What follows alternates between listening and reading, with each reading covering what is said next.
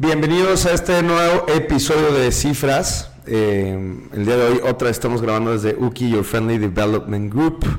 Eh, con nosotros se encuentra Daniela Sánchez, Dani, eh, quien forma parte de Intelex, que es una empresa de tecnología que aplica temas jurídicos, o sea, es digamos que utiliza la tecnología aplicada en temas jurídicos y por ahí hay un input con gobierno también, ahorita nos va a platicar. Dani, bienvenida. Muchas gracias. Y eh, nos acompaña Sofía Baroa, Luis Salazar y un, servidor Luis Escobedo. Eh, al final, quien se noticia, eh, empresa y, e inversión de la semana. Vamos a hablar de el Silicon Valley Bank, así que comenzamos.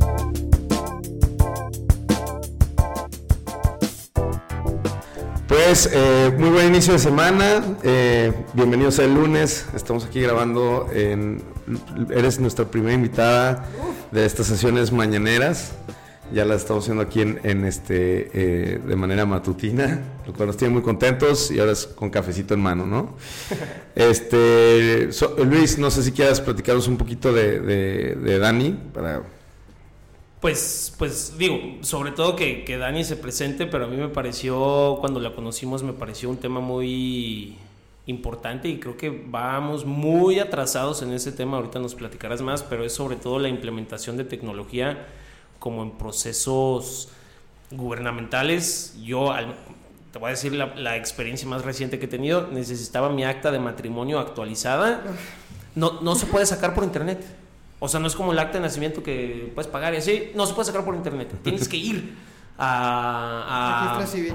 al registro civil, informarte, lo cual me parece como del siglo pasado. Entonces, habiendo dado esa como eh, connotación de los procesos tan cavernícolas que hay en el gobierno, Dani, te cedo el micrófono. Muchas gracias, ¿cómo están? Eh, pues primero saludarlos, buenos días a todos los escuchas. Para mí es un gustazo estar aquí, conocerlos, conocerlas. Y, bueno, pues sí, es un, es un tema urgente, es súper primitivo y precario la forma en la que manejamos el gobierno hoy en día, específicamente en Latinoamérica. Y bueno, México tiene un retraso abismal porque hay un tema cultural también de rechazo a la tecnología y a las herramientas que podemos utilizar. Entonces no solamente es un tema de capacidad de desarrollo porque la existe, porque existen las firmas en México que son capaces de desarrollar la tecnología y las herramientas para ayudarnos, para hacerlo más eficiente, sino también es un tema de rechazo cultural y moral como hay un tema de humanismo muy fuerte en México que, que impide que integremos tecnología a gobierno ¿no? y a buenas prácticas gubernamentales. ¿Cultural de, de parte de quién? O sea, de la gente que necesita hacer los trámites o de las personas que trabajan ahí dentro? Definitivamente no de las personas que, que, tenemos que hacer los trámites, ¿no? A todos nos ha pasado que burocráticamente, o sea, pain in the ass completo, bueno, no sé, scratch that, pero sí es horrible. aquí, aquí se habla con apellidos y todo, no te puedes. Qué bueno. Pero sí, o sea, a todos nos ha pasado que tenemos que sacar algo o incluso que necesitamos ayuda de algún ente de gobierno ahora que fue COVID, ¿no? O sea, la Secretaría de Desarrollo Económico está dando muchos, muchos, eh, digo, préstamos o al, al final dinero a fondo perdido y nos daba mucha hueva tener que ir a hacer toda la fila, tener que hacer todos los procesos, tener que entregar todo impreso. Eh, todos los procesos burocráticos en México son no digitalizados. Estamos hablando de que se guardan miles y miles de toneladas de papel en archiveros que eventualmente se pudren y ya nadie tiene acceso a, sus documentos, ¿no? es, es, ridículo. Entonces yo, yo creo que la, la, animadversión viene más bien de las personas que están en los puestos de poder en este momento. Mm. Eh, por ejemplo, en el Poder Judicial, el Consejo de la Judicatura, que, que quiere y como que coquetea, pero nada más no se deciden, no contratan a las firmas correctas, o al final se vuelve un esquema de corrupción también, ¿no? Como, ah, sí, vamos a digitalizar y vamos a contratar mejor compañía, no es que esa compañía en su vida había hecho development de software, es una compañía que no tiene idea de digitalización, o sea, una firma de arquitectos, ¿no? Y les está digitalizando todo. Entonces, hay, un tema también de, de corrupción atrás de las prácticas de digitalización y de automatización. Somos muy buenos los arquitectos digitalizando, pero renders y casas, no, no ese tipo de procesos. Escaneando. Escaneando somos buenísimos. No, te voy a decir algo. Aparentemente, y digo así como para abrir la conversación, aparentemente todos estos procesos están hechos, porque sí, es una realidad, ¿no? Vas a una oficina de gobierno, te entregan el papelito amarillo y luego tienes que ir al segundo piso con el papel amarillo y te van a entregar un papelito rojo. Y ese papelito rojo lo tienes que llevar a la oficina que está aquí cruzando la calle. Vas, agarras tu papelito rojo, vas caminando y... No, pero te falta el morado. Pero, el morado, ¿por qué? No es que regresa, ¿no? Y en lo que haces todo eso ya cerraron la oficina porque aparte cierran a la una de la tarde. No, está el... y llegas y no, vente mañana, cabrón, ¿no? Llega mañana y otra vez la fila, se acaba de ir y demás. Y todo ese proceso, aparentemente y desde la percepción de mucha gente, eh, eh, lo digo porque desde que sabíamos que, venías aquí a, acompañarnos, Dani, el común denominador, al menos en nuestro círculo inmediato, es son aduanas de corrupción, ¿no? Hay, de, alguna manera eh, te ponen algunas barreras para, este, para que, burocráticas, para que en cada aduana tengas que ir como reportándote con, pues con ciertos, este, elementos o, partícipes de de este, de este proceso. Em, ¿Tú crees, y, me llama la atención que te dices que no solamente en México, sino en toda Latinoamérica este, este tema, me termina por convencer ese argumento, ¿no? A lo mejor sí esta práctica viene de estas corrupciones que se van dando como en, en estos hitos, ¿no? Sí. No, definitivo. O sea, la pregunta es si, si hay corrupción en toda Latinoamérica. No, la eso es un hecho. eso es un hecho. La pregunta es si el proceso, si tú crees que el, proceso sea así de burocrático debido a estas aduanas que te platico, o simplemente nos fuimos relegando y relegando y relegando y relegando y digamos que ahorita ya es sumamente difícil de acomodar. Pues mira, creo que es, una mezcla de muchos factores. Este, una de las más importantes es que hay un, hay un factor de mucha solemnidad en los procesos jurídicos. Y no solamente como un término que he hecho al aire, sino literalmente uno de, de los elementos de existencia de varios actos jurídicos es la solemnidad. Y la solemnidad es un tema de protocolo puro, ¿no? Como qué tiene que integrar un acto jurídico, qué tiene que integrar una gestión administrativa ejecutiva para que sea válida en un país, ¿no? Para que sea legítima. Y todos estos eh, elementos de solemnidad o de protocolarios tienen que ver con el papel, con los sellos físicos, con quién te está entregando el papel, en dónde firmas, si te lo firmó alguien superior o no. Todos estos elementos de solemnidad crean un acto jurídico. Estamos muy atrasados porque, y retrasados también, porque ahorita ya, ya hay tecnología que puede suplir todos estos elementos de solemnidad, ¿no? O sea, sin ningún problema yo te puedo asegurar y puedo estar mucho más segura yo de que un, una acta constitutiva que está vinculada a blockchain tiene mucha más certeza que un acta constitutiva que, firmó un notario y que protocolizó un notario. Sí, se necesitan los notarios todavía, ¿no? Que es eh, pues uno de los clientes más importantes de la compañía en este momento de Intelex. Pero estamos caminando hacia un momento en donde hay que vincular ambas cosas, la solemnidad de las personas y la solemnidad de los puestos públicos con la ayuda de la tecnología para que no sea tan tortuoso para los usuarios de la justicia y para los usuarios de los servicios públicos.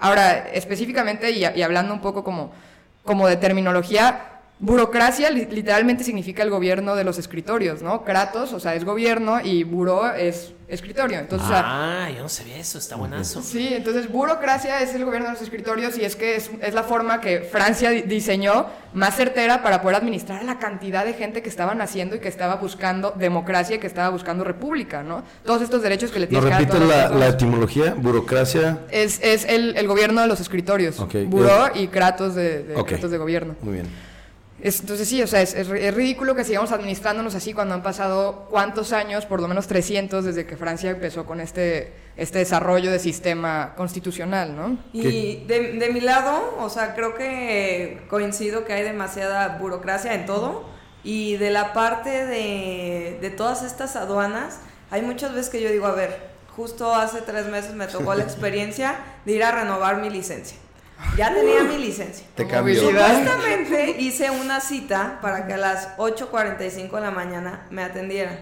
Y llego y me dicen, ah, no, esa cita no sirve. Me dice, de todos modos, fórmate.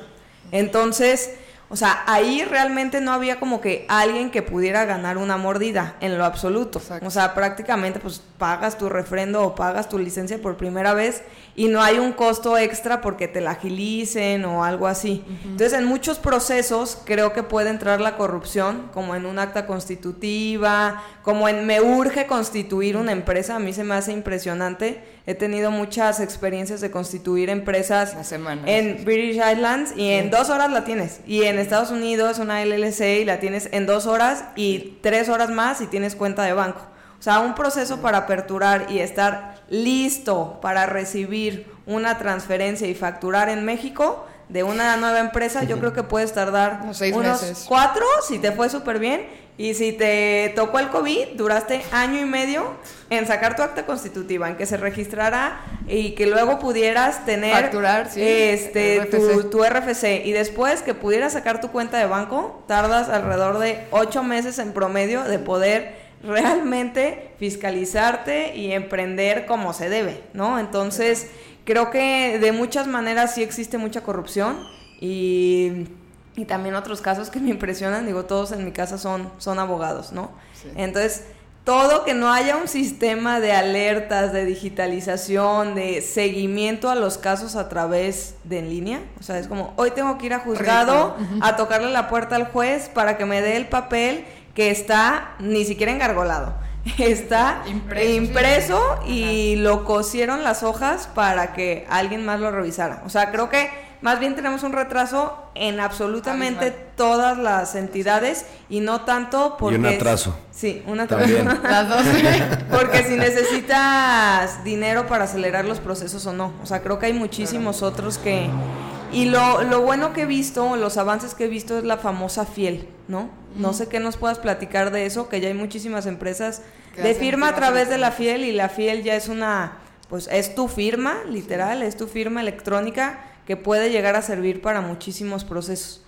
Yo te- ahorita que mencionaste lo de la fiel, me gustaría preguntarte, y creo que esto engloba también la fiel y, y- y otros temas, es ¿qué viene a solucionar Intelex? Conocemos el problema, ¿no? A todos nos ha pasado. Ya aquí pusimos sobre la mesa varios casos. ¿Qué viene a solucionar Intelex?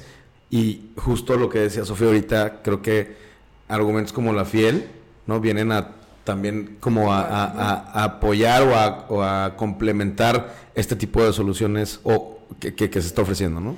Pues mira, específicamente nosotros trabajamos con problemas de falta de eficacia, eh, corrupción, o sea, oscuridad, como este efecto black box que existe no solamente en los procesos tecnológicos, sino también en los procesos sociales. Eh, y, y un tema de opacidad, ¿no? O sea, como no solamente es que no se entienda, sino que cuando se entiende, no se entiende por qué, ¿no? Como esto que decías de los papeles, como, ok, sí, pero ¿por qué tengo que traerte un papel o una firma de otro, de otro burócrata que está sentado aquí a dos cuadras de ti? O sea, como, no, no entiendo, no entiendo, ¿no? Entonces hay un tema de opacidad. Entonces, lo que queremos nosotros es hacer procesos seguros, confiables y rápidos. Punto. O sea, eso es lo que quiere hacer. Entonces Intelex. Por lo que entiendo, es una empresa más de tecnología slash jurídica o más o menos, o sea, ayúdanos a entender cómo se compone Intelex, Sí. como para saber qué tipo de, de soluciones brindan, porque uno eh, eh, que está del otro lado sin eh, posiblemente el expertise jurídico y tecnológico que tienen ustedes, eh, al final del día se convierten en unos traductores para nosotros los los eh, simples mundanos, ¿no? Es básicamente eso. O sea, ¿no? 100% ese es el nicho, ¿no? Nosotros somos, la empresa se fundó por abogados.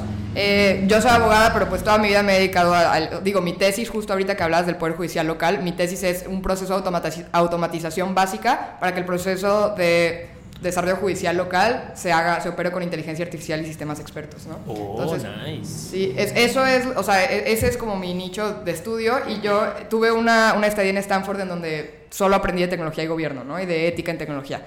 Y de ahí surge la idea de, bueno, es que tenemos que hacer algo en México, ¿no? Y antes lo que me frustraba profundamente, que es todo lo que se habla en esta mesa, ahora me, motiva profundamente, ¿no? Porque ya ahora sé que son puntos de, de alcance para la empresa, ahora sé que son puntos de, de atajada para la empresa y lo que podemos mejorar. Antes yo, neta, lloraba de la frustración. En toda mi familia todos son ingenieros, entonces estoy del otro lado de la mesa y yo le salí abogada, entonces la oveja negra. Este, pero entonces, yo, desde aquí, desde la casa de ingenieros, me, preguntaban, ¿pero cómo? O sea, yo estudiaba para mis exámenes de procesal y me decían, ¿pero cómo? ¿Cómo que funciona así? ¿Cómo que es tan precario, no? ¿Cómo que es tan ridículamente precario? O sea, ¿cómo, cómo que tienes que llevar un papel a la oficina de oficialía de partes en, en el juzgado para ver si te dan o no te dan cita, ¿no? O que se venden los escaños, ¿no? En, en oficialía de partes, por ejemplo, en el Poder Judicial local, lo que hacen es que son tablas estilo Excel, pero están impresas y el que es primero en tiempo es primero en derecho, para, es un principio general del derecho. Entonces, quien haya llegado primero a, a meter la promoción o lo que sea, va a tener primicia en lo que sea que está pidiendo. Entonces, muchas veces lo que hacen es que dejan espacios en blanco y los venden. Ah. O sea, dejan espacios en blanco aquí en las tablas de Excel y dicen de que, oye, pues ¿cuándo quieres haber metido tu promoción? Que me la trajiste hoy, ¿no? Que estamos a 13 de marzo, pero la quieres haber metido el 9 de marzo porque aquí tengo un espacio, ¿no? ¿Cuánto me das por el espacio? Sí, te va a costar 100 unidades monetarias, ¿no? Exacto, es una ridícula. Y si lo quieres el 2, pues bueno, ya son 1000, ¿no? Y ahí te vas. Sí, no, es una Entonces ridícula. vienen a solucionar de una manera, eh, a ver, por lo que entiendo es eh, una oficina que tiene N cantidad de, de abogados y N cantidad de programadores que están tratando de eh, eficientar estos procesos, ¿no? O Exacto. más bien de, automatizar estos procesos. ¿no? Exacto, sí. Ok, muy Digo, bien. esa es la idea, crecer hacia... ¿Y qué tan abierto está el gobierno en recibir sus soluciones? Pues depende de las entidades. Fíjate que hemos recibido una, una buena apertura de, de parte, por ejemplo, del Colegio de Notarios de Jalisco. Ellos fueron los primeros en voltear a ver las soluciones. Cuando nos constituimos directamente, la persona que nos constituyó nos dijo, a mí me interesa lo que están haciendo, como yo quiero, necesito, porque se roban mis hojas testimonio y me crean actos apócrifos y yo ya estoy harto de tener que ir a declarar a fiscalía, entonces necesito que me solucionen de alguna forma, ¿no? Y a ellos les diseñamos un sistema con blockchain, este, que lo que hace. ¿Todo esto es con blockchain? Pues depende de las soluciones que, o sea, pues no vamos a ponerle blockchain a las cosas por ponerles blockchain, ¿no? Que mucha gente es lo que está haciendo ahorita en la cultura cripto, ¿no? De los cripto bros y demás, pues, no, es que tiene blockchain. No, no se le pone blockchain a las cosas solo por ponerle, ¿no? Es una tecnología cara y que además puede ser muy contaminante, ¿no? Entonces hay que tener como conciencia ESG, venía escuchando un podcast de eso en la mañana, pero hay que tener esa conciencia también. Específicamente esta solución del Colegio de Notarios sí tiene blockchain porque precisamente lo que hace un notario es certificar el momento exacto en que sucede un acto y eso es lo que hace una cadena de bloques. Punto, ¿no? O sea, es la tecnología precisa para solucionar el problema. Sí hemos recibido una buena apertura del gobierno. Obviamente, digo, estamos en pláticas con, con más bien entes de la de, pues de la vida pública privada estilo Coparmex, Canaco, CCIJ, las cámaras industriales buscan soluciones de, cierto tipo para, pues para darle trazabilidad a los procesos de compras gubernamentales, por ejemplo. Eso también necesita blockchain, todo lo que tiene que ver con procesos y seguimiento específico de los procesos. Yo digo que obviamente no hemos recibido groserías porque no hemos tocado en las puertas equivocadas, pero va a pasar. O sea, e- eventualmente va a pasar que no nos van a tratar mal, pero seguro sí nos van a ignorar o nada más no nos van a buscar porque saben que, digo, es que hay una la industria de la corrupción en México, pues cuántos millones tú quieres que te genere al año, ¿no? O sea, Sí, de hecho el otro día leía que Jalisco es el lugar con más corrupción de inmuebles. O sea que hay duplicidad de escrituras, hay, no sé, llegan y tienes que hacer despojos y demás por todas las invasiones que, que se generan en Jalisco. Y creo que es un área de oportunidad gigante, Gigante. de hacerlo a través de procesos que tengan firmas, chequeos, horas, tiempos, Sí. porque justo por eso se da, ¿no? Como Exacto. el proceso no es tan automático, pues hay espacios en que no se registró en registro público, entonces tengo 12 Una días para tiempo, meter. ¿no? Entonces,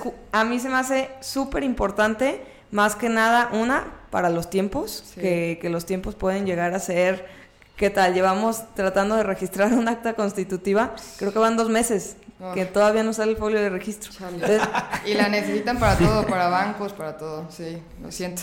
poderes, bancos, o sea, y creo que más bien la búsqueda de tiempos, la búsqueda de no traslados, o sea, a mí se me hace impresionante que no puedas descargar un acta de matrimonio a través de un portal. Ridículo. Que no puedas sacar tu INE o algo así a través de un portal y que tengas que esperarte dos meses para una cita, es a sacar una es identificación. precario, o sea, de verdad es que es de risa, Sí, pues. o y, y la verdad lo interesante es que no solo es en áreas, como tú dices, del poder judicial, no, son en actos que el gobierno te debe de dar identidad, ya sea a través del pasaporte, la INE, el RFC, o también en procesos de operaciones ya financieras, jurídicas y demás. Entonces, creo que su, su campo de trabajo Es está amplísimo. Sí, muy grande. por la fiel también, o sea, retomando ese tema para que no se quede atrás, pues sí es un tema de, de- de vinculación criptográfica una- de una persona precisa, ¿no? Entonces, lo que hace una fiel es más o, más o menos lo que haría blockchain, pero para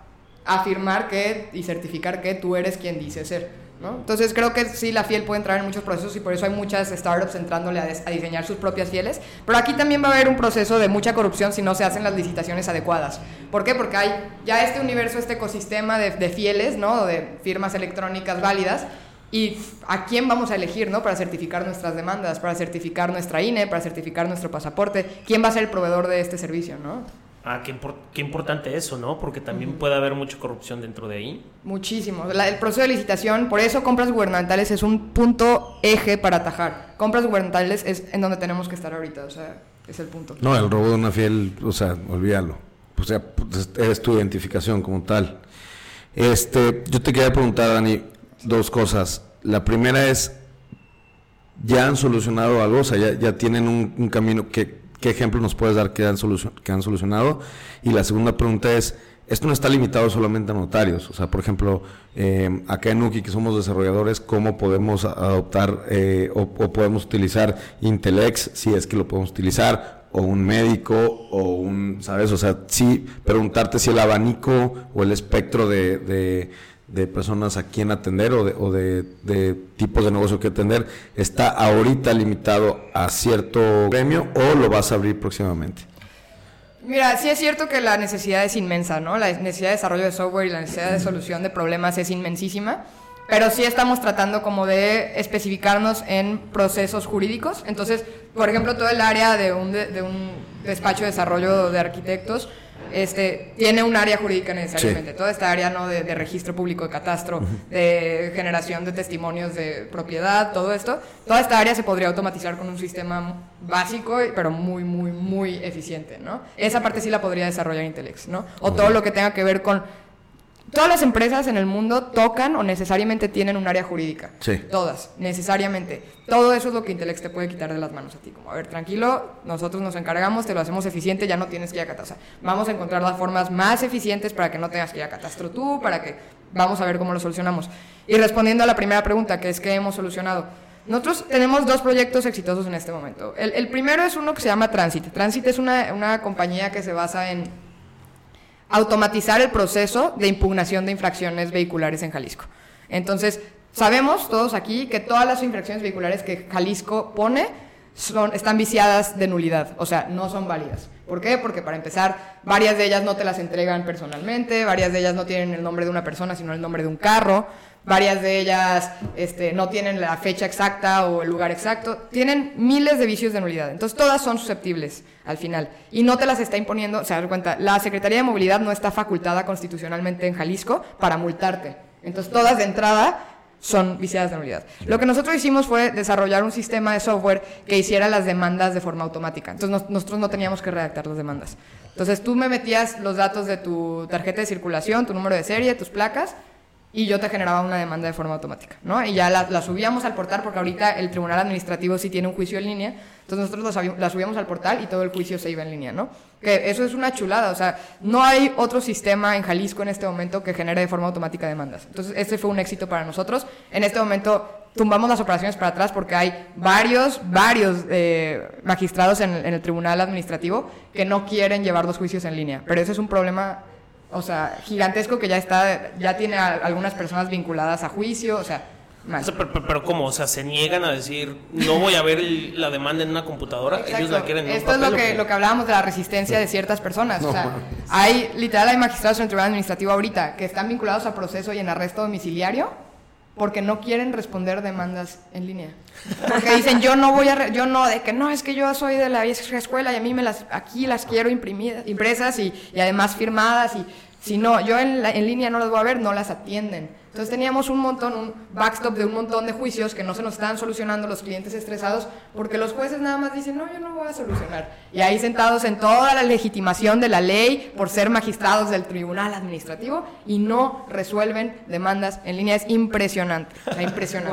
Una ridiculez. Y el otro, el otro caso de éxito que tenemos es este del Colegio de Notarios, que a partir de... Marzo.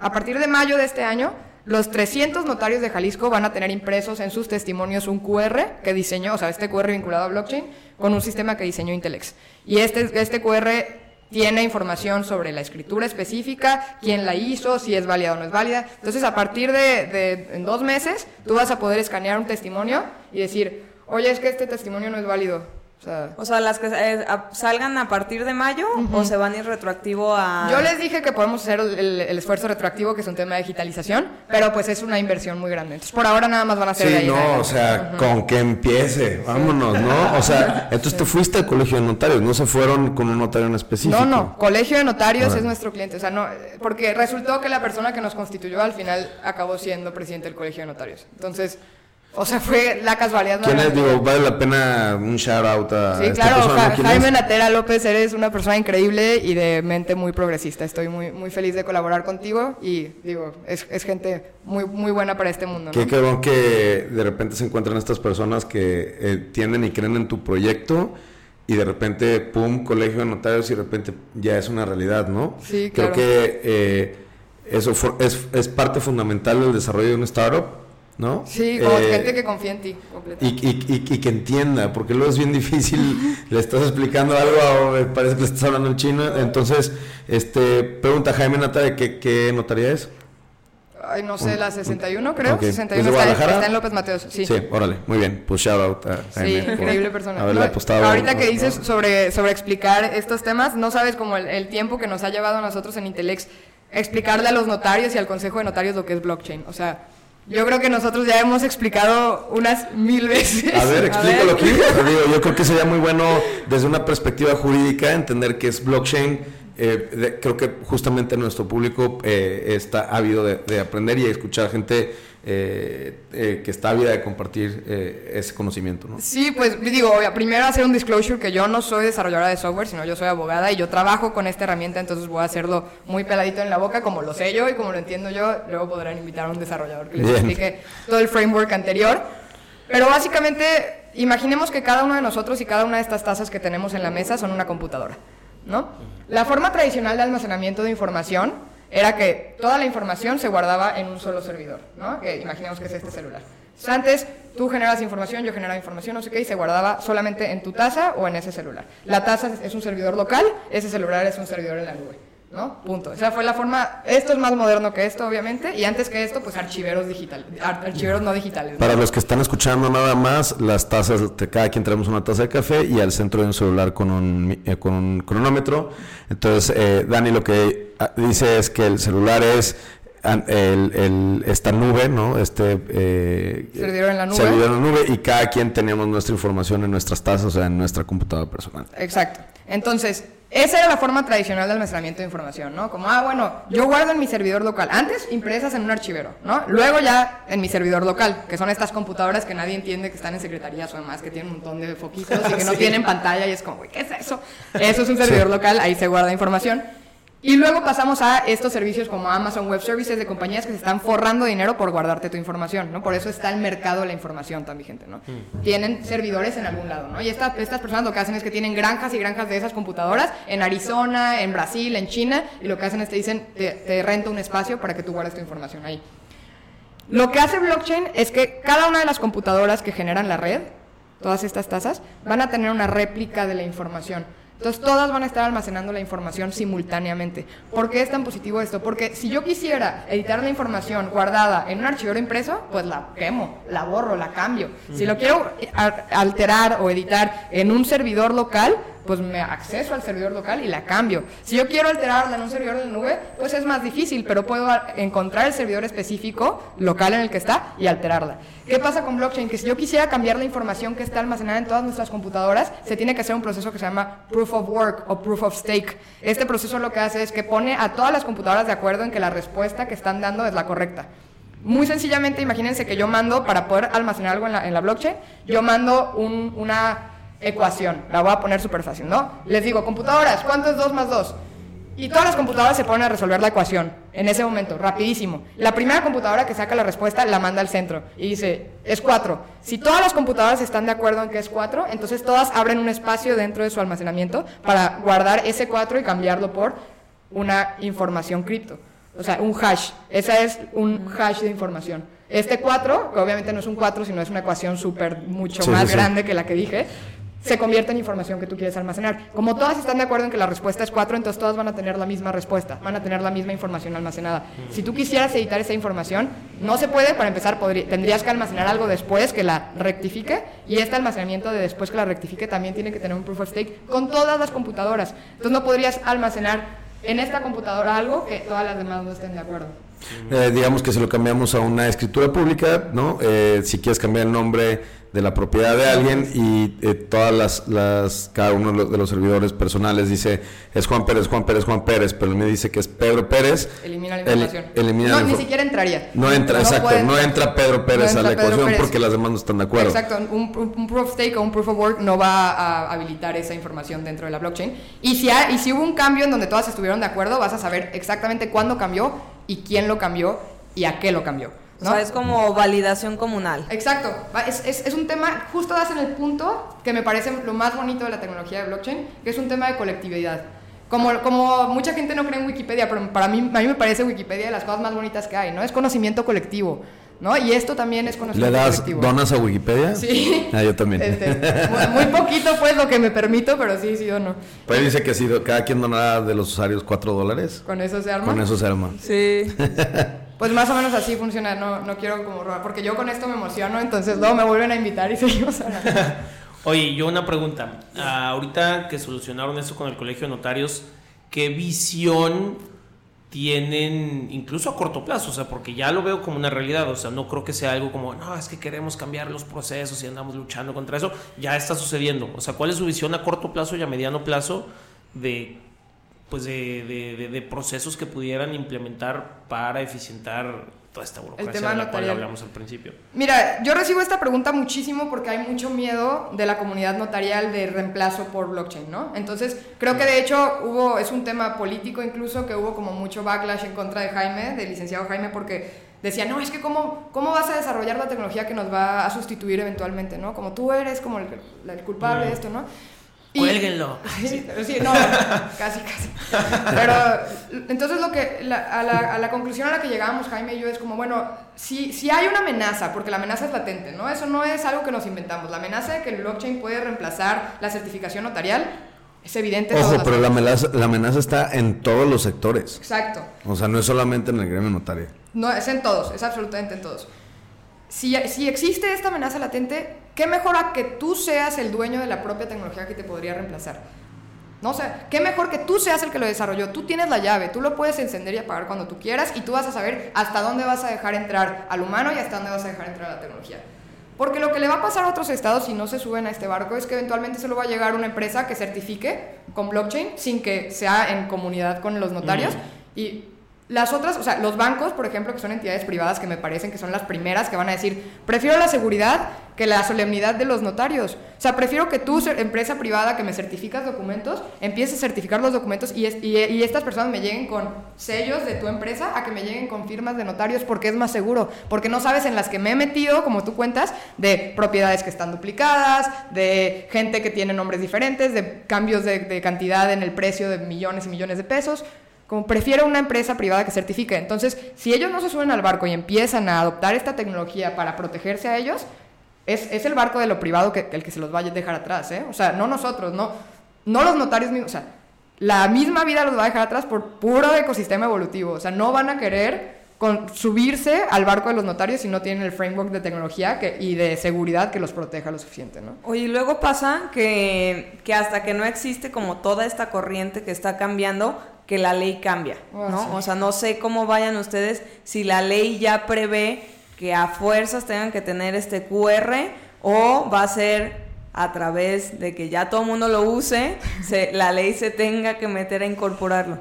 Pues creo que ustedes, este, eh, sé que algunos de ustedes trabajan con productos financieros, entienden, tú también, Sofía, eres financiera, me imagino. Sí, sí, sí. Bueno, eh, eh, pasa, por ejemplo, en Estados Unidos, y lo entenderán ustedes más que yo, que hay productos financieros emergentes que nadie entiende y como que todo el mundo empieza a meter su dinero y Estados Unidos lo que hace rápido es regularlos y prohibirlos, ¿no? Como los NFTs. Como los NFTs o este, este producto por diferencia de precio que fue muy famoso. Sí, 10. Ajá, mm. sí.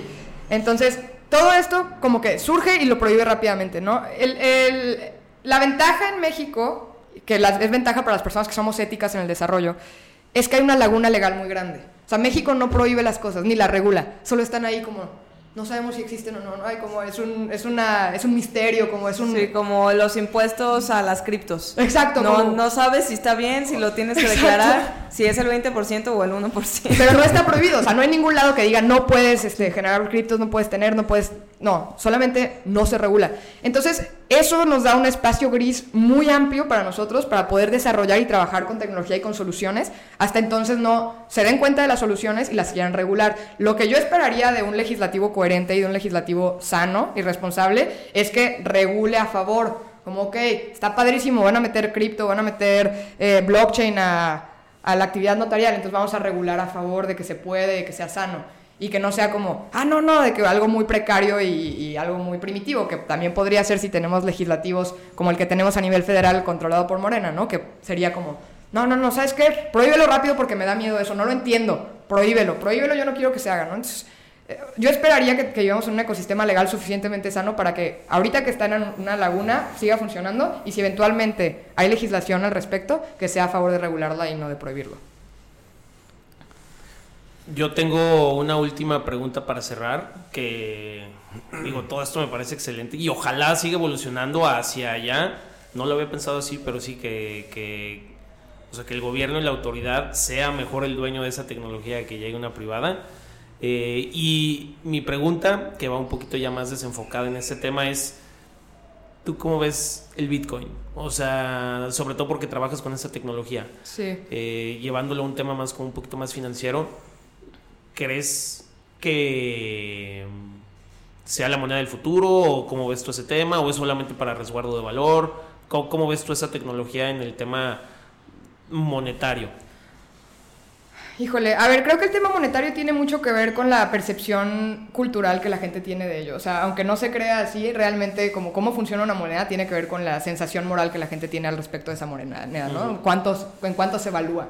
Y mucho de esto tiene que ver con que uno creía que Bitcoin o las cryptocurrencies en general son descentralizadas, ¿no? Se tiene esta creencia colectiva de que son descentralizadas y que no hay un Estado y que Ay, vamos ¿no? a tirar Big Government. No, en realidad sí existen un grupo de desarrolladores que están, que son cinco todo el tiempo y cuando sale uno tiene que entrar otro y se, y se regulan por un grupo de, de Telegram que están todo el tiempo codificando Bitcoin en específico. ¿No? Y están todo el tiempo haciendo el framework de Bitcoin. Entonces, sí hay un centro, y no está mal que haya un centro en todos lados, o sea, toda operación colectiva tiene que tener un centro que lo regule, pero no está descentralizado, y estos cinco eh, coders podrían ser eventualmente, pues, tomados por algún tipo de corriente ideológica, que tampoco está mal, somos humanos, ¿no? Entonces, O sea, es como el- la Fed de Ándale, Bitcoin. como una little Fed del Bitcoin, pero sí tienen como principios morales de más soltura, ¿no? No, no, no van a meterse a regular si de que la nada no te van a dejar eh, hacer exchange, o sea, no. O principios morales, ahí déjala. en general. Entonces sí, sí creo que, que Bitcoin puede ser una, una moneda interesante como otro tipo de currency en el futuro, pero no creo que sea la solución hacia la descentralización y, y el- y el- la tumbada del big government y demás. No creo, o sea, no creo que vaya por ahí. Y aprovechando que estamos también en temas de tecnología, justo el capítulo pasado hablábamos de OpenAI y de, de Chat GPT. Ajá. A Sofía olvida la siempre le cuesta muchísimo trabajo. GPT. GPT.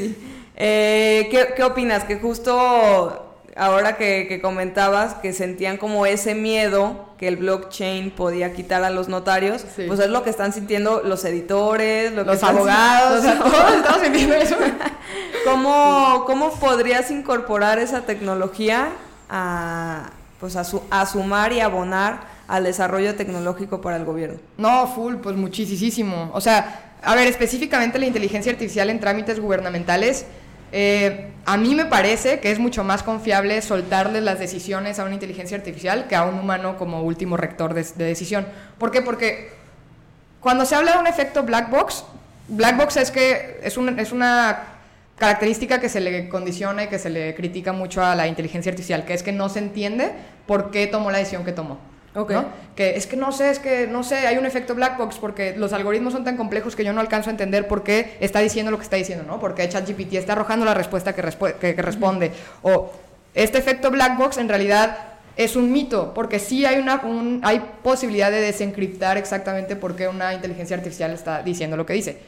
Hay algoritmos genéticos, hay, hay muchas, hay un back propagation system, o sea, hay formas de hacerlo. Tardas años, lo que tú quieras. Y es difícil, es dificilísimo, nadie le entiende. O sea, necesitas un grupo de ingenieros, pero de que se puede, se puede. Lo que sí no se puede es darte cuenta si un funcionario público está diciendo verdad o mentira. Okay. Eso no puedes. No hay forma de saber ni darte cuenta si un funcionario público está diciendo, ah, no, es que yo desvié estos 10 millones de pesos a esta gestión de este, digo, lo que sea, este negocio o esta, esta gestión de esta posibilidad administrativa, sin, sin darte cuenta que quizás está mintiendo, ¿no? No hay forma de desencriptar a un humano, no hay forma. Los, los humanos mienten y dicen una cosa por la otra y cubren, por ejemplo, un juez puede decir que está fallando a favor del papá porque le parece que en principio de derecho y que la jurisprudencia tal lo legitima, pero en realidad puede ser nada más que le cayó mal la mamá porque él también pasó por un divorcio, ¿no? Y está decidiendo así, ya se jodió a la mamá y ya le quitó los niños y todo, pero lo van a sustentar en derecho y él puede mentir perfectamente. Eso no lo puede hacer una inteligencia artificial. Si tú la codificas bien y le das los inputs correctos de información, no te, no te puede decir mentiras, va a, operar como tú la enseñaste a operar, o va a resolver como tú le pides que resuelva. ¿no? Entonces, profundamente creo que la inteligencia artificial puede tener un super input en la actividad gubernamental y administrativa, específicamente en la decisión de a dónde se van los fondos públicos. Obviamente podemos tener un colegio de humanos después de que nosotros cuatro sentarnos y ver, ah, mira, le quieren mandar más a educación, ¿qué les parece? No, pues yo creo que sí, no, pues yo creo que sí. Oye, le quieren mandar más a, prevención de violencia de género. Ah, sí, pues me parece que es importante. Y puedes desencriptar y entender que quieren mandar más a violencia de género porque han subido, porque ha habido un pico en las denuncias, ¿no? En fiscalía. O, y podrías abrirlo hacia atrás. Pero cuando un funcionario público o el legislativo te dice, ah, ya salió el, el proyecto de egresos de este año, ¿no? O el presupuesto de egresos. Aquí está, no sabes por qué deciden lo que deciden, no saben si tienen una agenda partidista, no, o sea, mm. no sabes por qué están tomando las decisiones que deciden. Entonces, creo que es fundamental.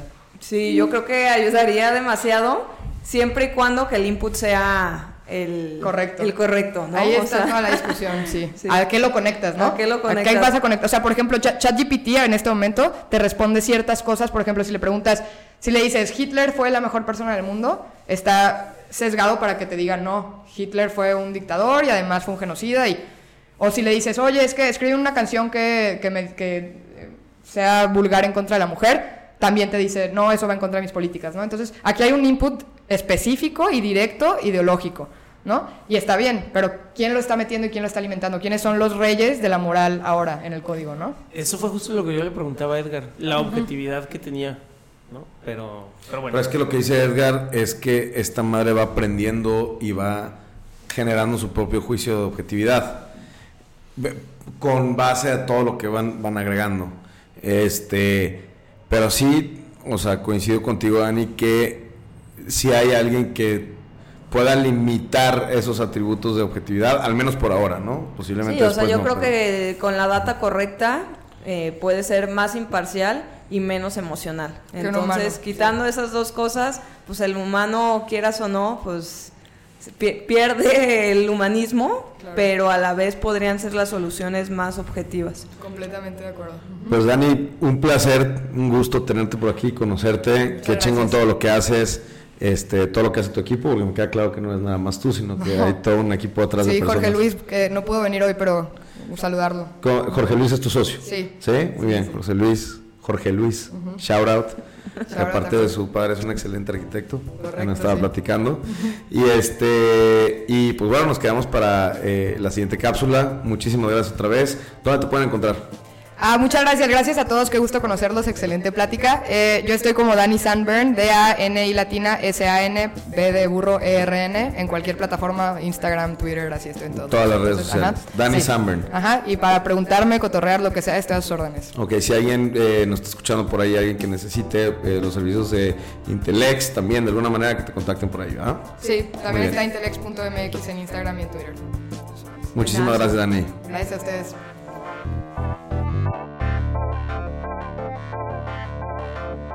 Pues estamos de regreso a las cápsulas de la semana. Creo que es obvio de lo que vamos a hablar. Eh, sí, a ver. Silicon Valley Bank. El lunes que... 13 de marzo y son las 9 de la mañana, porque seguramente este chismecito se va a desarrollar como. Sin, sin duda, ¿no? sin duda. Eh, entonces, pues Sofía, Sofía, ¿por qué no nos empiezas a, a desarrollar el tema? Chinos es el que trae más Sí, candente el tema. Ah, ¡Qué emoción! Bueno, eh, todo esto se desarrolla a lo largo de em, la semana pasada. Miércoles de la semana miércoles de la semana pasada. O sea, a mí, número uno, qué impresión como ya se desarrollan todos estos temas en cuestión de días, ¿no? Antes como que tardaban cierto tiempo para desarrollarse y ahorita ya son como tres días y pum, algo sucede, ¿no? Pero bueno, Silicon Valley Bank.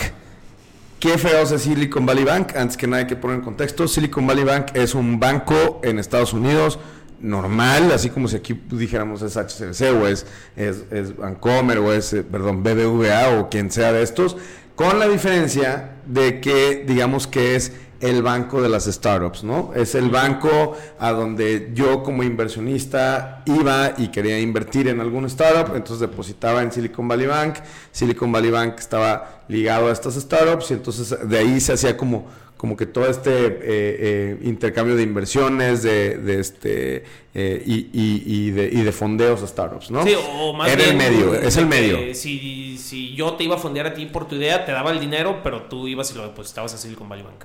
O exactamente, eh, era el banco de las startups, ¿no? Yo como startup ahí iba y ahí tenía mi lana, ¿no? O tengo mi lana. Tenía hasta el viernes, tengo ahorita. Ahorita les voy a platicar porque... Ahorita todavía dicen tengo. hasta ahorita todavía tengo. Y de tecnología, creo que hay un dato que el 50% de las startups de, de Estados Unidos estaban de alguna manera puenteadas por ahí. O tenían sus depósitos ahí, tenían su línea de crédito ahí, tenían sus inversionistas ahí, de alguna manera ligados a Silicon A Valley Silicon Bank. Valley Bank, exactamente. Dato importante, Silicon Valley Bank es el quinceavo banco en Assets Under Management o algo así en Estados Unidos. O sea, no es cualquier banquito, no es cualquier sofón, no es cualquier, ¿no? Sí, Entonces, según, según yo era el 20, pero el Ah. 20 de Estados Unidos seguramente está en el top 3 de México. Sí, yo leí ¿no? 15, 16 y 20 en varias fuentes. 15, pero bueno, por entre ahí el 15 y el anda. 20, ¿no? Entonces no, es, no estamos hablando de cualquier, de cualquier institución, ¿no? Está muy fuerte. Entonces, ¿qué sucede? Eh, la semana pasada eh, empieza a haber como un, un rumor en el que había una, una falta de liquidez en Silicon Valley Bank. Eh, anterior a eso, lo que, había, lo que había sucedido es que eh, Silicon Valley Bank, cuando las tasas referencia estaban al punto 25 en Estados Unidos, decidieron adquirir unos, este, que es como mortgage backed securities, No, bonos. eh, eran Treasury Bonds de 10 años. Ese de- fue el que. ajá, de- un se ganó. 10-year treasury, que es como CETES en Estados Unidos, Sí, es a un 10 bono años. a 10 años. Y estos bonos estaban al 1,5%, ¿no? Entonces, digamos que aunque pareciera chistoso, el banco no está obligado a quedarse con tu dinero y resguardarlo. O sea, el banco lo puede mover, ¿no? En este, en este caso, se mueve eh, a, est- a estos bonos que tienen 1,5% eh, a 10 años y pues parecía interesante que de la tasa del punto 25 al 1,5%, pues es lo que estaba generando de, de intereses, ¿no? Hasta ahí era como todo sonaba una muy buena idea, ¿no? Eh, empiezan a subir las tasas, eh, empieza a subir la tasa de referencia y demás. Ahorita estamos a cuatro y medio, Sofía. 4.50 a 4.75. 4.50, 4.75. Entonces, Estados Unidos. En Estados Unidos, entonces lejos de estar generando dinero se está perdiendo. Y eh, por un tema de liquidez que empezaron a solicitar eh, fondos como, como eh, las, pues las startups, porque es la mayoría de, de las eh, empresas que tienen el, el dinero en, en Silicon Valley Bank, es BB. Este, y estos güeyes tienen que vender sus posiciones en, eh, de, de estos, este, De estos bonos. y pues se evidencia la pérdida que hubo eh, por, por, por, por esta venta, ¿no? No, no es que haya habido una, una pérdida, sino que a la hora de ellos tener bonos con una tasa tan baja y estando en el mercado una tasa mucho mayor, entonces a la hora de querer venderlos, pues los tienen que vender a un precio Mucho menor para que alguien se los compre, ¿no? Más bien ejecutaron la pérdida. O sea, porque la minusvalía ya la traían arrastrando día a día desde que comenzaron a subir las tasas, pero pues no se evidencia porque tu portafolio igual va disminuyendo de valor, pero pues si te quedas a vencimiento, pues ibas a recibir tu capital más el 1.50. Pero para llegar a vencimiento todavía faltaban 8, Ocho años años. para llegar a vencimiento. Entonces tuvieron que ejecutar esta pérdida, que digo, ya estaba en sus libros como minusvalía, de 1.8 Billion. billion dólares. o 1800, mi- 1800 1800 millones de dólares, que fue su, o sea, es mayor que la ganancia del banco del 2021. O sea, para que puedan magnificar que, o sea, sí era una pérdida. Creo que es un cuarto de la economía mexicana, algo así estaba leyendo, no, nomás no dice la relación, por eso no estoy ¿Un tan cuarto seguro. de, de GDP? No. No, No, no, no, no, no, un cuarto de eh, el dinero circulante o lo voy a revisar de la- para no estar de la sí, liquidez mexicana. Exactamente, pero voy a revisarlo para no dar el dato erróneo. Omitan ese No comentario. digas mentiras aquí. No, no, no, es que lo voy a revisar y, y van a ver. Si no va a llegar con un paper de Sí. aquí está.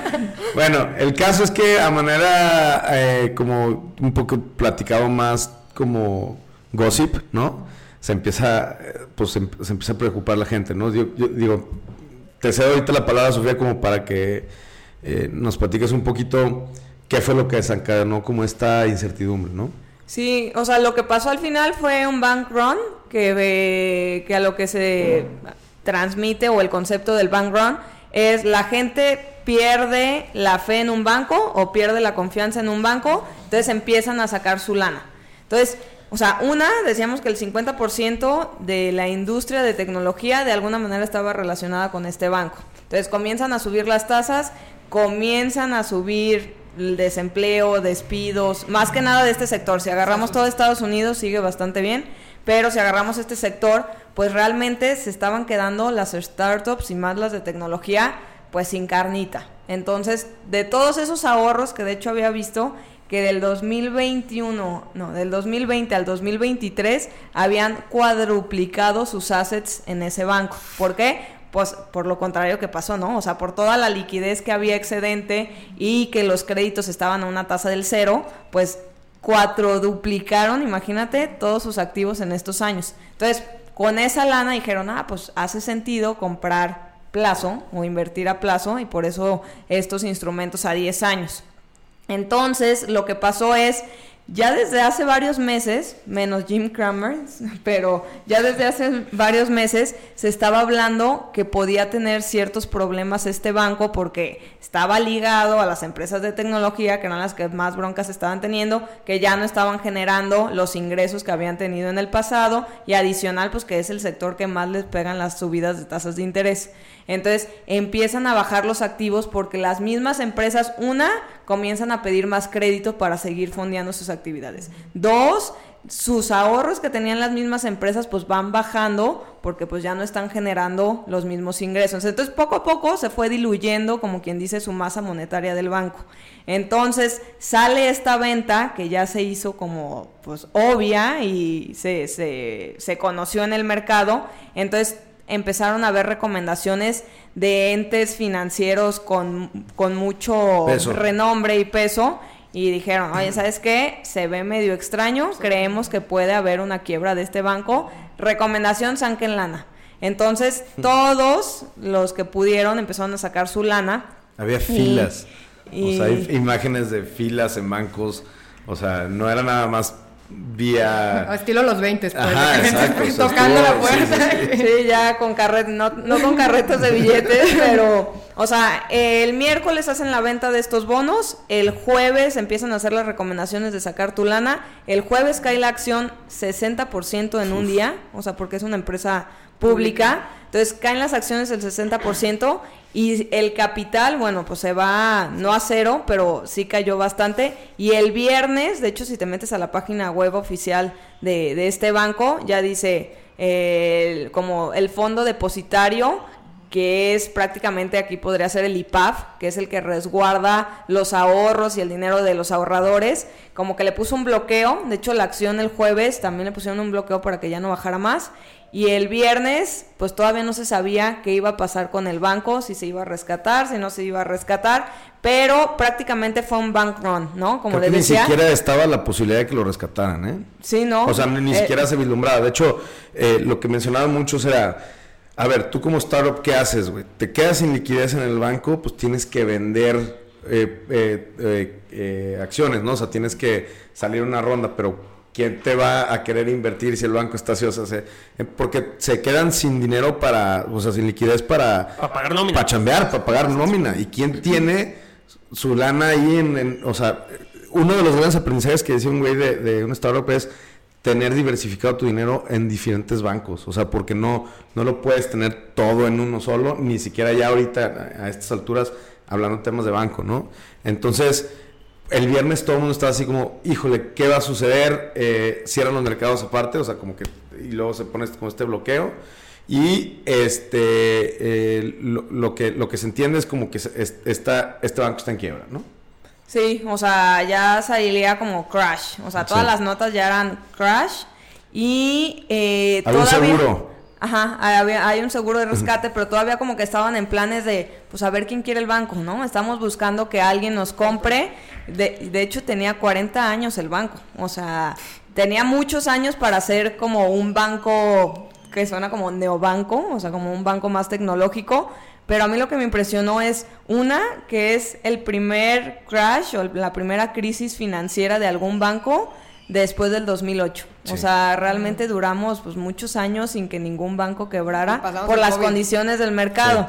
Y primero empieza este banco y también Silvergate, que es otro banco de criptomonedas, en el mismo en la misma semana también levantó la mano y dijeron, o sea, cerramos, ¿no? Se va. Que es mucho más chico, pero también. Mucho más chico, pero más que nada entró la incertidumbre, que ahí veía ya por todos lados, que es el miedo total de va a haber otra crisis. Sí, o sea, empezaron a salir notas de que, güey, le va a pasar lo mismo Bank of America y saquen su lana y caos total. Bueno, yo sí puedo dar mi opinión ahí, se me hacía, no, se me hacía real. pues. No, no se me hacía real que se fuera a contagiar tanto, o sea, obviamente iba a haber alguna oleada de... Eh, pues una pequeña recesión puede ser incluso porque, o sea, imagínense, eh, o sea, se hablaba de decenas de miles de startups en Estados Unidos que tenían su dinero en Silicon Valley Bank y pues cuánta gente se iba a, quedar sin empleo, ¿no? Digo, digo, se iba a quedar sin empleo o no se va a quedar sin empleo porque hoy en la mañana salió, ayer. perdón. Ayer domingo. Ayer domingo, pero hoy, hoy en la mañana lo volví a releer hoy, hoy más temprano, de que al parecer la Fed sí iba a poner el dinero de las startups. Es decir, si usted, si la startup tenía, qué sé yo, 50 eh, millones de dólares en su cuenta de banco de Silicon Valley Bank, Em, el tema de los seguros o lo que cubría la institución gubernamental de Estados Unidos como seguro de tu depósito era solo 250 mil dólares. Exacto. Pero el 93% de los depósitos son mayores a 250 mil dólares. Entonces solamente estaban cubiertos el 7% de las personas que, que, tenían su lana en Silicon Valley Bank. Todos los demás estaban así como, ¿qué vamos a hacer? Sí, exacto. Entonces a la, a la hora de, de, de haber esto, pues sí se hablaba de una gran recesión y y otra vez la caída y todo, pero yo creo que no hubiera sido así, porque ahorita ya salió la Fed a decir que el dinero que tenían las startups, ahí va a estar. O sea, la Fed lo va a poner, entonces no van a dejar que, se desencadene este pánico. Sí, salió el tío Sam, el padrino, ¿no? A, a billetazos, decir, no se preocupen, mi niño Silicon Valley Bank, ahí le va su billetito líquido, ¿no? Sí. Para que este, pueda hacer frente a a lo que a lo que te ustedes ¿por qué? porque al tío Sam lo que le conviene es que no se haga más bulla de, de o que no se sí infle esta, esta bomba o esto como que como que, empiece a hacer un, exactamente un efecto dominó, ¿no? Pero yo, yo no creo, o sea, primero, yo creo que la Fed estaba buscando de alguna manera un escenario así, igual no tan abrupto, pero había estado subiendo las tasas, ¿para qué? Para que hubiera mayor desempleo, ¿no? Entonces creo que hubiera sido un buen eh, una buena entrada para el desempleo que quieren. Desacelerar la para, Correcto. Y, y también creo yo, aquí no te estoy incluyendo, Dani, o sea, creo que tu startup es una eh, startup que sí. Todas menos Intellect.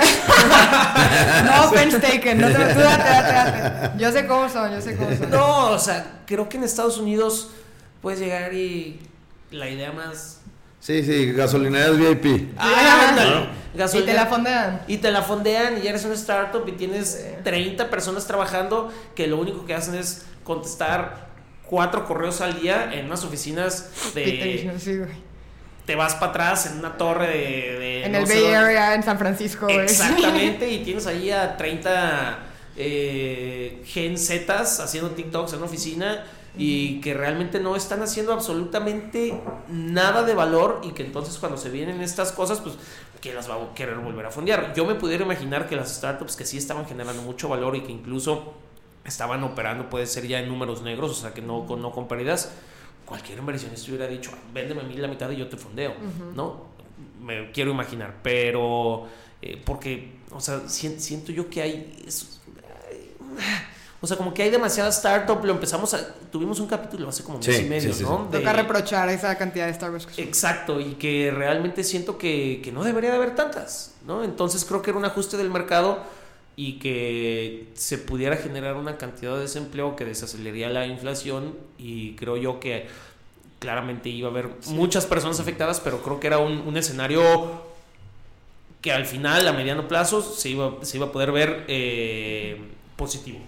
Sí, pues si me permiten hacer como la, el comentario, yo creo que sí, Silicon Valley es un ecosistema que estaba blindado del el horror económico que se está dando en el resto del mundo, ¿no? O sea, Silicon Valley pasó casi sin tocarse durante el COVID como, o sea, como, como si estuvieran en una alucinación colectiva de que realmente no pasó nada económicamente, ¿no? Entonces creo que este, este tipo de choques hace que desaceleran la economía y sobre todo la nucleoeconomía de ahí, hace que, que se regule un poco o sea, esta histeria social de, justo, o sea, yo, yo como CEO de Startup aquí veo, veo hacia allá y digo, es que los fondean por tanta estupidez y les dan tantas cosas gratis y les dan oficinas gratis y dinero y, ahora, por ejemplo, la Fed, de que no se preocupen, aquí estoy, yo, yo les financio, porque sí, el Silicon Valley, ¿no? Y California tiene el GDP de varios países en el Medio Oriente, no sé, es, es impresionante lo que hacen por, este, por el Estado y por el Silicon Valley como área. Y sí creo que esta como esta ruptura o este corte o este por lo menos choque sí los pone a pensar como, a ver, güey, ¿en qué estás metiendo tu dinero? ¿Y qué sí, sí va a ser bueno y qué no va a ser bueno? ¿Y qué se te puede caer de la nada? ¿no? O sea, creo que es importante. Que al final desacelera la economía, que es uno de los objetivos de la Fed. Exacto. ¿No? Bajar la inflación. Sí, o no sé, yo tengo comentarios encontrados dentro de estos dos. Dele, dele. Y una es, existen esas cosas, es como, ¿por qué compraba, la, o sea, por qué existe el iPhone a 35 mil pesos? Porque habemos personas que lo compramos, ¿no? O sea, ¿quién, ¿quién, invierte en esas startups? Es siempre el FOMO a no quererte perder el próximo Facebook y a no perderte el próximo Netflix. Entonces, siempre existe el gran SoftBank o lateral pero siempre están esas personas ávidas de querer estar en ese, en ese ecosistema porque probablemente tienen la lana suficiente para tener el 3% de su portafolio patrimonial en ese tipo de empresas. Entonces yo creo que sí, sí hay mercado para esas empresas. Coincido que de repente hay bueno, flores veganas a 200 mil dólares y hay gente que las compra o que, o que no trasciende el negocio, pero pues sí hay cosas que de repente pueden sonar ridículas, la verdad es que sí hay, sí, coincido, o sea, sí. creo que hay mucho dinero quemado en las startups y lo vivimos en la antesala en México, ¿no? ¿Cuántos unicornios no hubieron el año pasado?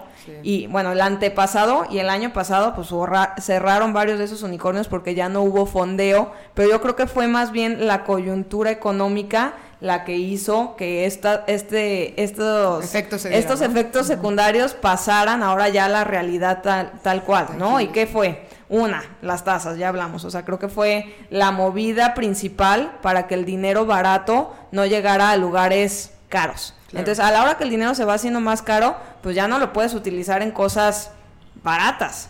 Entonces, eso. Dos, ya no había tanta confianza. O sea, yo creo que las personas llevan en su cabeza con crisis económica, crisis económica, recesión, desde hace un año y medio, inflación, ¿no? O sea, como que han habido varios temas económicos que no ayudan a que te dé confianza seguir aventando el dinero a la economía desempleo. Entonces, todas estas cosas unidas es Silicon Valley Bank, ¿no? O sea, necesitaba que hubiera todo este ciclo económico para que realmente el fundamento del negocio siguiera. Todos se mezclaron en la misma sopa al mismo tiempo y por eso, por eso explotó. O sea, yo no creo que, que, sea malo el Silicon Valley Bank. Creo que fundó muchísimas cosas, que ayudó a muchas empresas a tener los fondeos y los recursos. ¿Tienen algún dato de eso? Simplemente. ¿Cómo a qué empresa grande fondeó el Silicon Valley Bank?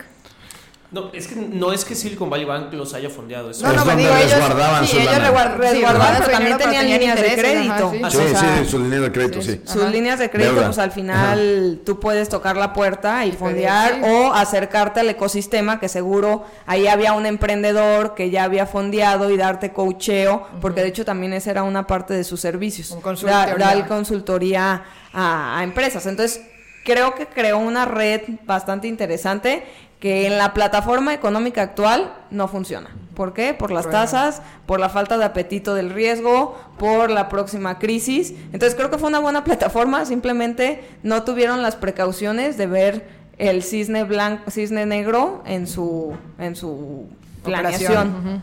Y pregunta, Sofía, ¿tú crees correcto? O sea, porque el tema, y creo que va a ser un tema político del cual se van a poder enganchar los, los republicanos, es eh, que, o sea, se dice de que taxpayer money, ¿no? Sí. O sea, que se van a utilizar el dinero Salvarlos. ujú. ajá, de los impuestos para salvar a, est- a los que fondearon o a estas startups que ya son millonarios, ¿no? Entonces es como, ¿para qué se están utilizando los impuestos para salvar este tipo de compañías que realmente no están generando mucho valor?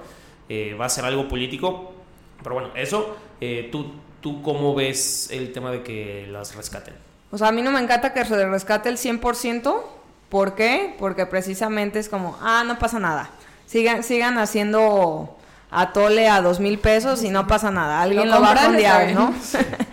Pero eh, por donde estamos en el momento, creo que una ayudadita, de cierta manera, se me hace bien. ¿Cómo? Poner reglas. Oigan, tienen que tener tanto porcentaje en cash. Oigan, este, se va a vender esta empresa y los socios accionistas iniciales se van a diluir y van a pagar las consecuencias. O sea, no, no como pasó en el 2008, que siento que no hubo las repercusiones completas que debieron haber habido.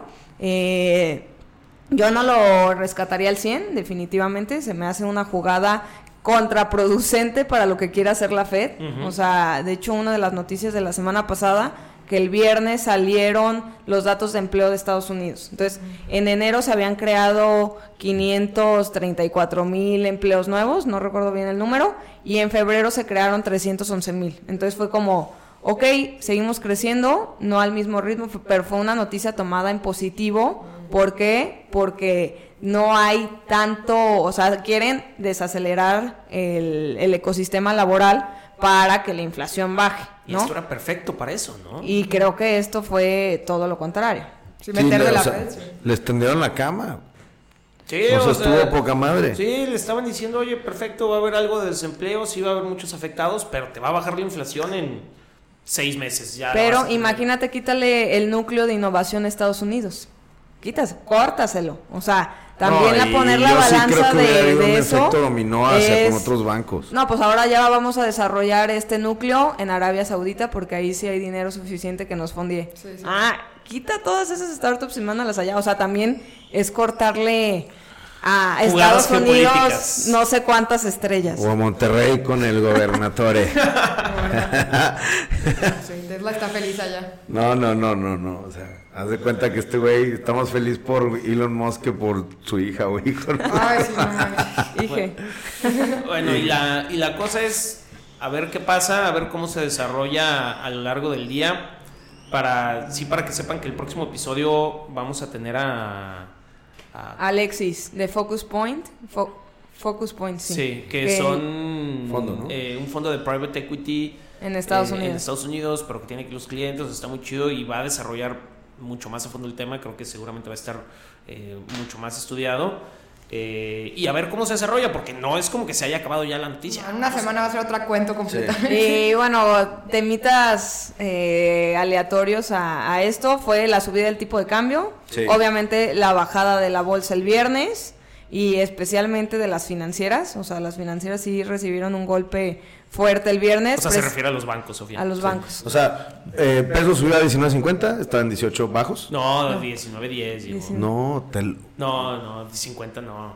están aquí de acribillando de datos falsos. Bueno, el tipo de cambio subió bastante. Eh, ahorita ya está, bueno, estamos grabando, ya son nueve y media de lunes. pero está a 18.80, cosa que lo estuvimos viendo hace cinco días abajo de 18 y llegó a estar el día de ayer. Chinos, confirmanos ese 19 y 14, sí está dando 19. mal su dato. Chinos, deja de mentir en el podcast, por Disculpen. favor. Entonces, pues volvemos a, por más de la tesis del spread de tasas de, de cambio, de tasas de interés, que es la diferencia que de tasas que decimos que es lo que trae al peso como superpeso. Y creo que, que sigue siendo el dólar, a pesar de estas cosas, que es lo que a mí me sorprende, la, la Ah, moneda de refugio, ¿no? Es que si no, ¿cuál? Pues no, no, o sea, no hay, pero precisamente te estás yendo a resguardar A a donde donde se está ve que cayendo se está cayendo todo. Entonces de repente es como, ay, pues no hace sentido, pero sí hace sentido. Es que te está haciendo también a resguardar a donde se está cayendo todo, pero nada se cae. Termina por caer. Porque el Fed, Porque o sea, el porque el Fed papi Fed te todo. rescata. O sea, yo sí. o sea, por eso es la confianza que se da, ¿no? Oye, truena un banco el número 15 del país, no hay pedo. O sea, esa es la confianza que generan los mercados de alguna manera también. Prolíferos, ¿no? ¿No? Estados Unidos tiene dinero con que sustentar esta economía segura. Aquí no. O sea, yo creo que esa es la Comillas, comillas. Guiño, guiño. Guiño, Sí. guiño. Ay, pues sí, este, pues vamos a ver qué pasa. Yo quería dar una pequeña pues recomendación de inversión y que también va muy ligado a lo que vivimos eh, la semana pasada con el tema de el 8 de marzo y vi con un ETF que se llama WCEO eh, que eh, lo que tiene en la panza este ETF Women son puras CEOs. empresas de.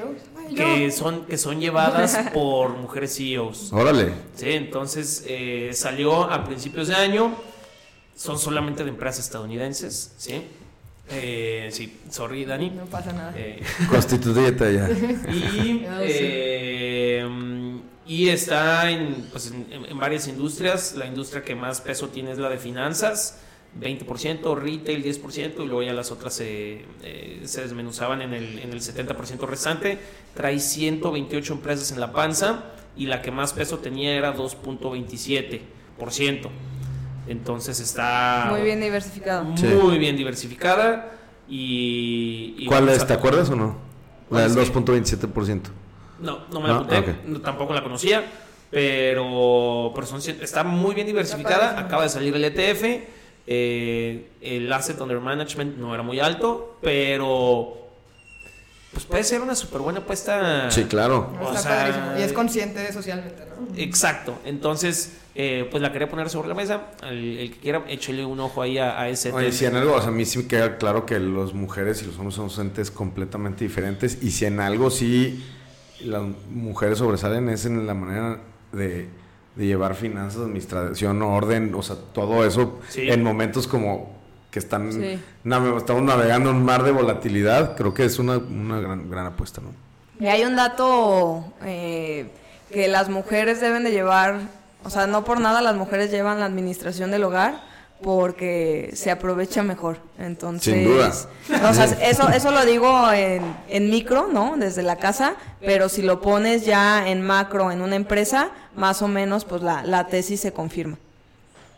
Muy bien. Bien, entonces, eh, pues para no alargarnos tanto, a menos que quieran dar otra. Yo la, noticia. la última nota, que no, no la quiero sacar tanto, pero no me sorprendió, claramente no me sorprendió, fue una decisión unánime, pero otra vez el presidente de China es su Ah. tercera Ah. reelección, son mandatos de cinco años en China, y bueno, Xi Jinping estará por tercera vez como presidente y es el, pues yo creo que después de Mao, el, segundo líder más querido de Sí. China. Con- con más poder. A pesar, digo, a mí lo que se me hace wow es a pesar de toda la circunstancia que ha vivido China en los últimos años, este cuate ha podido pues reelegirse y tener el liderazgo de, de su gente sin mucho batallar. Sí, creo que O sea, se volvió, a- se, se reapegó otra vez a los principios del Partido Comunista. O sea, que, que al principio se diversificó de ellos como con esta tendencia más liberal y luego volvió a encontrarse con ellos para retomar todo este apoyo público, ¿no? Pues creo que Sí, yo ahí como dato, no recuerdo cómo había sido la votación, pero fue algo así como 824 a favor, 0 en contra. No, pues es que, es que el que votó en contra lo mata. sí, sí, sí, sí. o sea, Desaparece. es una. pues, Unánime. O sea, ah, una- o sea, se Party puede lines, calificar como party lines dictadura. ¿no? O sea, es el único partido, todos, o todos, o sea, 100% de votos a un candidato. Eh, yo no sé qué tan democrático puede ser. No, es eso. autocrático completamente. Es autocrático. Ah, autocracia. Autocrático, sí. Yo- Pues bueno, lo, lo seguiremos viendo, cinco años más al menos. Si no es que más, que bueno, pues ya él había cambiado la constitución hace un par de meses para que pudiera pasar esto. Entonces yo creo que si ahorita fueron 800 y tantos a favor, si otros cinco años, pues puede seguir esto. Sin problema, sí. Pues a ver qué. Pues Dani, muchas gracias por estar con nosotros. Gracias, Dani. Gracias por la invitación, qué gusto conocerlos. Nos vemos la siguiente semana. gracias a todos, buenas noches. Días.